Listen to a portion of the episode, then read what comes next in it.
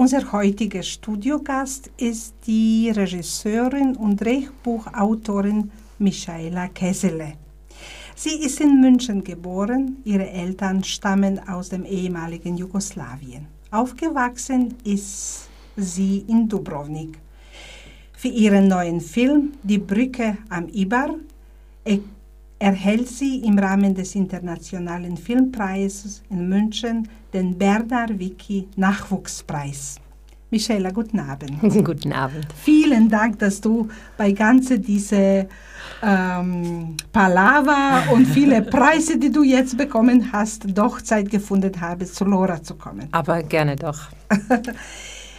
ähm, der äh, Debütfilm, erster Film, lange Film, Die Brücke am Iba, äh, redet äh, über eine sehr ungewöhnliche Geschichte. Genau, das die Brücke am Iba ist ähm, eine Geschichte, die spielt, wie schon der Name sagt, am Fluss Iba, ähm, der äh, im äh, Norden Kosovos, den Kosovo von, also die eher albanischen ähm, Bevölkerungsteil von den serbischen teilt. Und äh, es ist eine Liebesgeschichte zwischen einer Serbin und einem Albaner. Woher kommt diese Idee? Ähm, ja, das baut sich so auf. ähm, ich hatte einen Kurzfilm gemacht vor einigen Jahren, dort auch in der Gegend, der ähm, das Jahr 1999 und das NATO-Bombardement erzählt hatte. Und ähm, das war so die Grundidee. Und das hat sich aufgebaut. Da waren sehr viele Ideen noch, die noch übrig geblieben sind. Und dadurch hat sich dann ähm, dieser Langspielfilm entwickelt. Äh, wie ich mich erinnere, äh, du hast 2007 äh, dein, einen Kurzfilm auch über Kosovo-Krieg, das heißt nicht über, über den Krieg, sondern über die Folgen des Krieges, der Film Milan auch gemacht. Genau, das war, ähm, der, der spielte in der Nähe von Belgrad mhm. und erzählte ähm, über Kollateralschaden, über äh, Menschen, die ja halt so durch Zufall auch sterben, obwohl sie nicht ein Teil vom Krieg sind, außer dass sie dort leben, wo sie leben und dass ähm, äh, egal jetzt, äh, ob sie überhaupt nicht im Krieg sein möchten oder nicht, eigentlich gar keine Wahl haben. Im Grunde sind auch alle Opfer des Krieges, Absolut. alle sind äh, Verlierer im Krieg.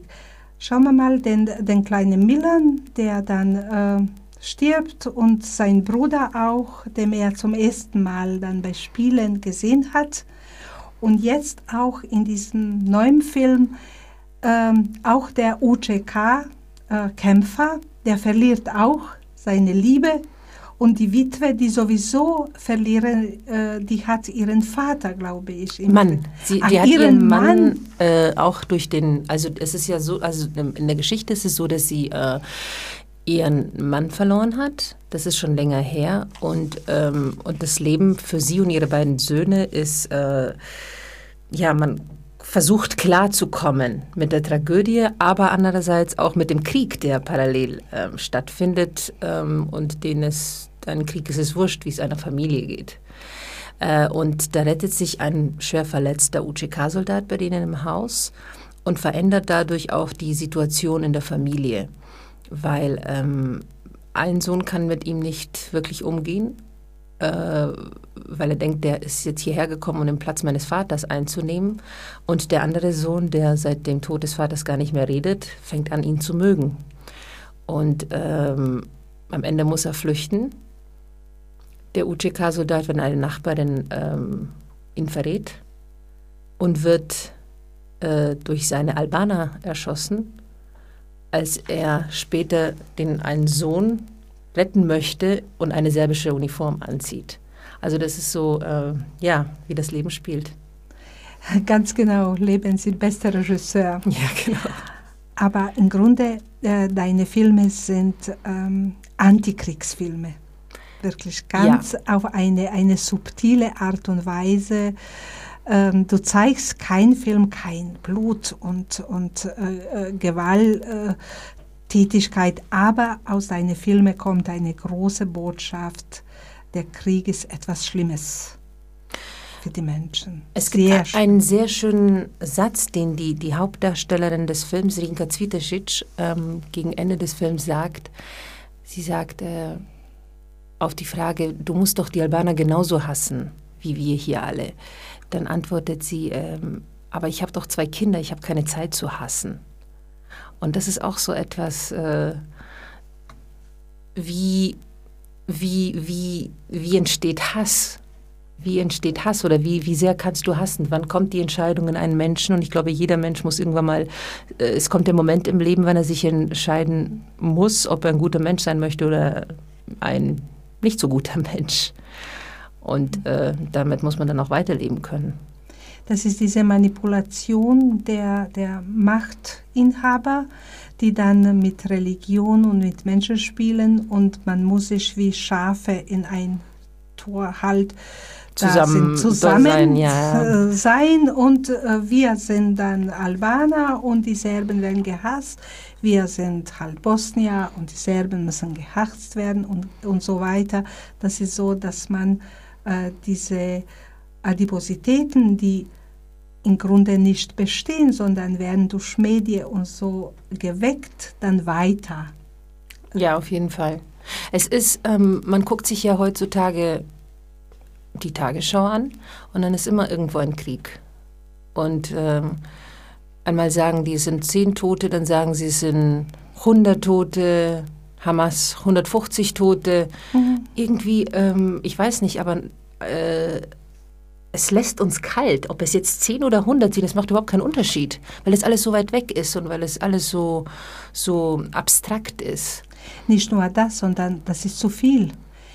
Ich kann mich erinnern, als wir, ich bin hier aus Bosnien als Flüchtling gekommen, 1992, da war so eine ähm, äh, Hilfsbereitschaft in Deutschland da. Da waren so viele Flüchtlinge und ich habe gelitten, erstmals auch Kroatien, dann Bosnien, dann Kosovo. Da, da war immer Bereitschaft noch immer da. Aber wenn man jeden Tag einen Krieg äh, und einen Kriegsflüchtling unterstützen muss, irgendwo äh, diese, äh, wie Kartoffel, dann der 100 und der 1000, dann kommt auch bei mir, die äh, Krieg selber erlebt habe, habe gesagt, mein Gott, was soll ich machen? Wo kann ich noch helfen? Weil hier brauchen Kinder Hilfe und dort brauchen Kinder Hilfe und das ist einfach zu viel.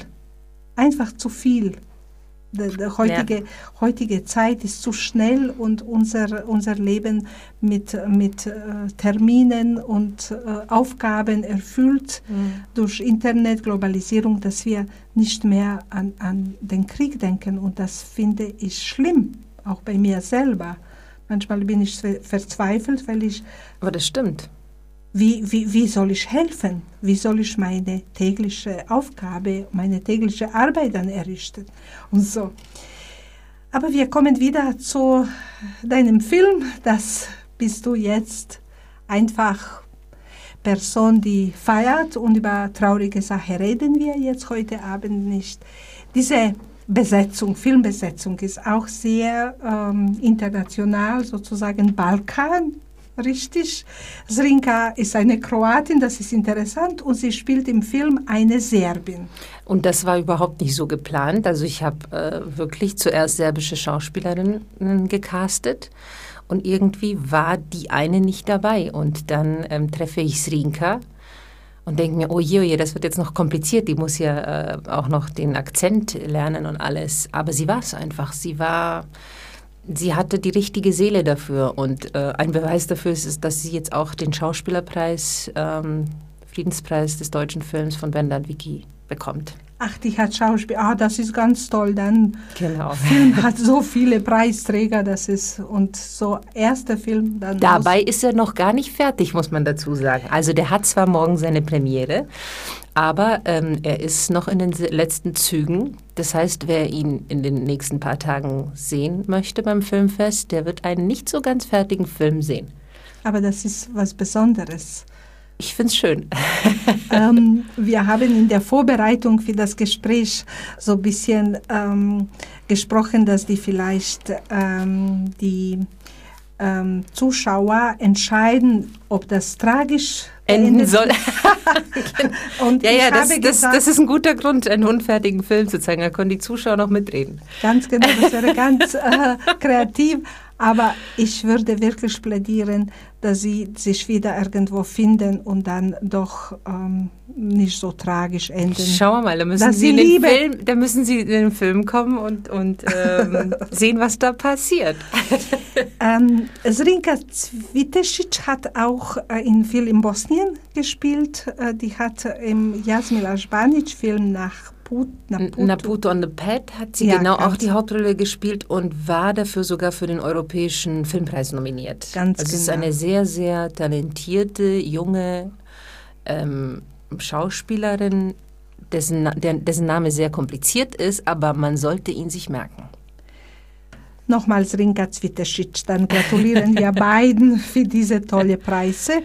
Aber das ist noch ähm, weiterhin, das ist Michel Maticevic. Oh ja, den Der haben wir als einzigen aus Deutschland mitgenommen. Ach so, er ist aus Deutschland. Der spielt hier in Deutschland ganz viel und, äh, und das war auch seine erste Rolle, ähm, die er im, im sozusagen Land seiner Eltern gespielt hat. Und Andrea Nikcevic. Das ist ein kleiner Junge, der bei Milan schon die Hauptrolle gespielt hat. Jetzt ist er Ach einfach so. mal fünf Jahre älter und spielt den älteren Bruder. Ach so. äh, natürlich Milos Mesarovic. Wer ist das? Der, Jung, der jüngere Sohn. Mhm, kleine. Äh, also wir haben sehr, sehr tolle äh, Kinderschauspieler gehabt. Wir haben auch viele Kinder gehabt, die auch eine sehr wichtige ähm, Rolle im Film spielen, weil ein äh, Panzer äh, angeschossen wird ähm, mit einer ähm, Uranbombe. Und die, für die Kinder ist dieser Panzer einfach der neue Spielplatz und die sind ständig dort, bis so langsam Erkrankungen auftauchen Ah, ja, und äh, von denen man auch irgendwie nicht so viel redet. Ähm, das sind die, einfach die Folgen der, ähm, des Krieges überall werden des natürlich abgereicherten Urans, genau. Leukämie und Tumore und Genau. Krebs. Ja, ja, das ist, das ist bekannt, so, sowohl in, im Kosovo als auch in Serbien. Interessant. Die Gegner, aber die auch Opfer des Krieges sind. Normale Genau. Kinder, unschuldige Opfer. Und natürlich Danis Aristowski und Slavko Stima sind schon bekannte Schauspieler bei uns. Auch ein, ein ganz toller Schauspieler, der vielleicht einer der bekanntesten im Lande, hat eine ganz, ganz kleine Rolle als ähm, Gast übernommen, Bata Živojinovic. Ach, Bad, ach, toll. Ach, er spielt ja, ähm, was mir eine sehr große Ehre ist. Also die ganzen Natürlich. Schauspieler haben äh, den Film sehr, sehr bereichert. Und dann Stab natürlich, du hast Regie und Drehbuch auch selber Genau, geschrieben, geschrieben. und gemacht. Und wer ist noch da? Das ist äh, Produzentin, ist Die Produzenten, Produktion kommt aus München. Das ist ähm, Gabriela Sperl, mhm, die ähm, meinen Film Milan gesehen hatte. Also es war ja damals mein Abschlussfilm, der damals noch, bevor er die ganz vielen Preise gekriegt hatte, äh, war er auch für den Studenten-Oscar im Nachhinein nominiert und alles. Und ähm, bevor er irgendeinen Preis gekriegt hat, kam sie zu mir und meinte, egal was du als nächste Geschichte erzählst, ich werde es produzieren. ach, das ist So aber, sind wir zusammengekommen. das ist sehr schön. Und das ist ein Auftrag der ARD in Äh, der Kooperation dann. Genau, also Bayerischer Rundfunk, ARD Okay. Degeto, ähm, Arte. SWR Arte ist dabei, Mhm, ja, genau. das ist alles Der FFF ARD. Bayern ist auf jeden Fall dabei. Ähm, Und dann Ja. will auch, äh, wird auch gefordert von verschiedenen Filmzentren, Serbien, Serbien, Kroatien, Kroatien und auch Kuratorium junger deutscher Film. Genau, das sind Film. einige verschiedene Geldgeber, die an die Geschichte geglaubt haben. Wir haben noch ein bisschen Zeit, ähm, nicht nur über die Filme zu reden, das ist auch eine Sendung über Balkan. Und Michaela, du bist äh, auch in Dubrovnik aufgewachsen, du bist hier geboren, sehr interessante Geschichte auch, deine persönliche. Du bist in München geboren und in ähm, Dubrovnik aufgewachsen. Und dann wieder nach München Äh, gekommen. 1991, nachdem Dubrovnik äh, bombardiert wurde. Genau.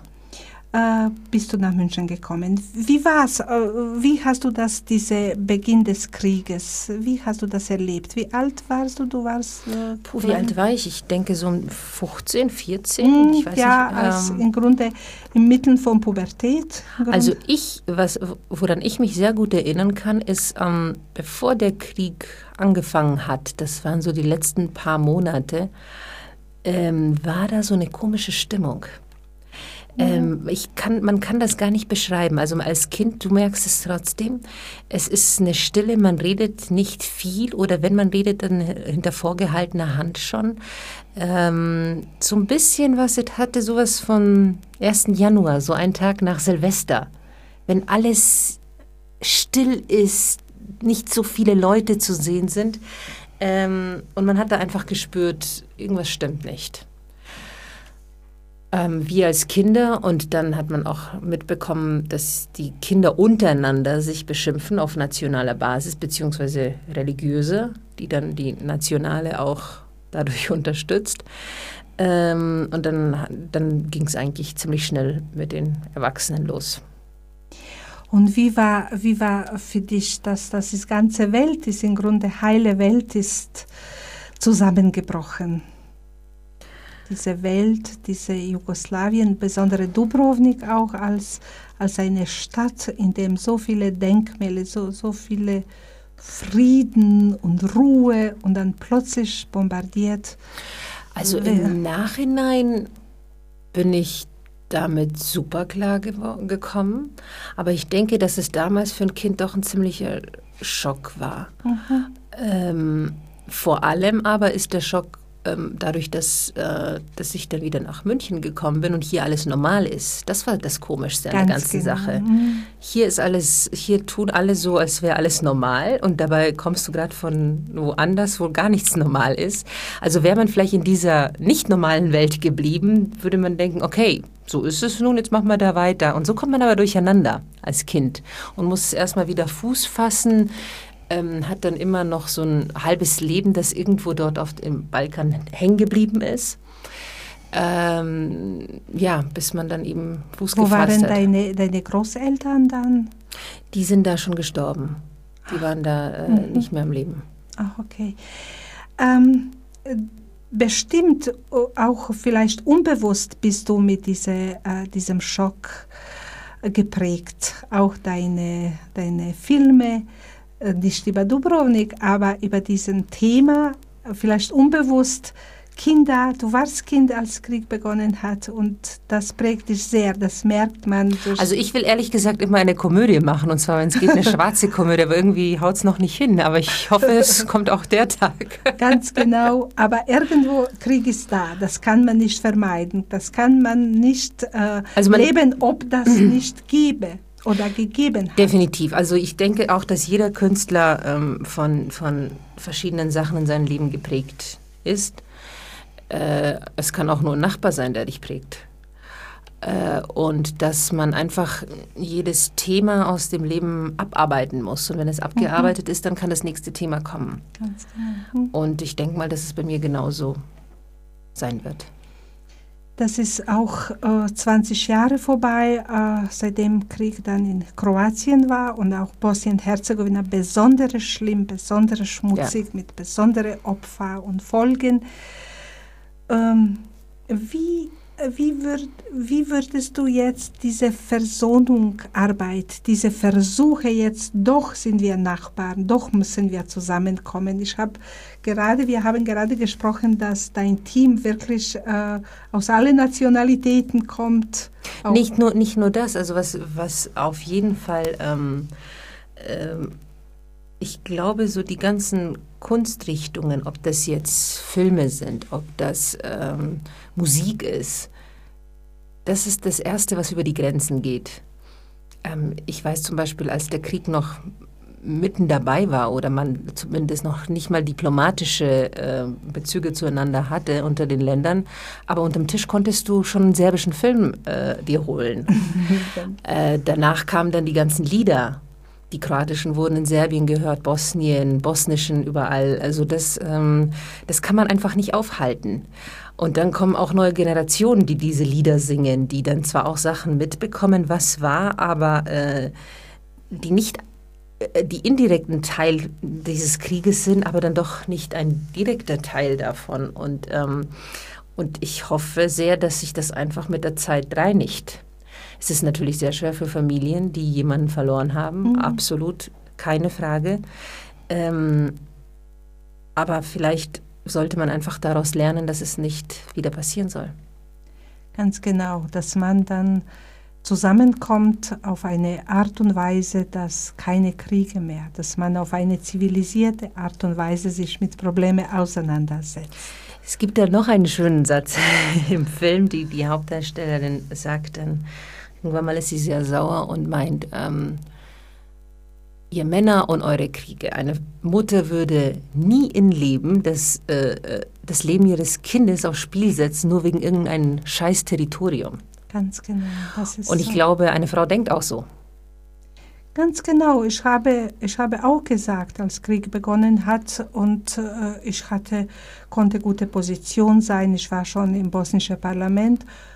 Und dann habe ich gesagt, für Haar meines Sohnes würde ich alle Länder und alle Männer dieser Erde geben, obwohl ich noch relativ jung war. Aber habe gesagt, nee, für Haar meines Sohnes, nee, meine Kinder sind mir das Wichtigste und das, ich glaube, meint jede Mutter, egal welche Pass trägt sie oder welche Religion hat sie. Und das ist Absolut. im Grunde äh, schade, dass gerade Frauen ihre Söhne verloren, ihre Männer, ihre Brüder und dann äh, zu spät äh, wird das alles äh, gesehen, diese welche, welche ähm, Lehre und welche Unheil diese Kriege hinter sich lassen.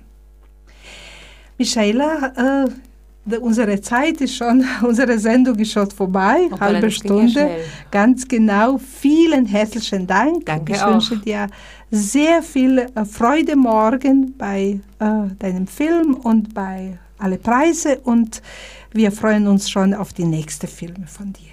Vielen Dank.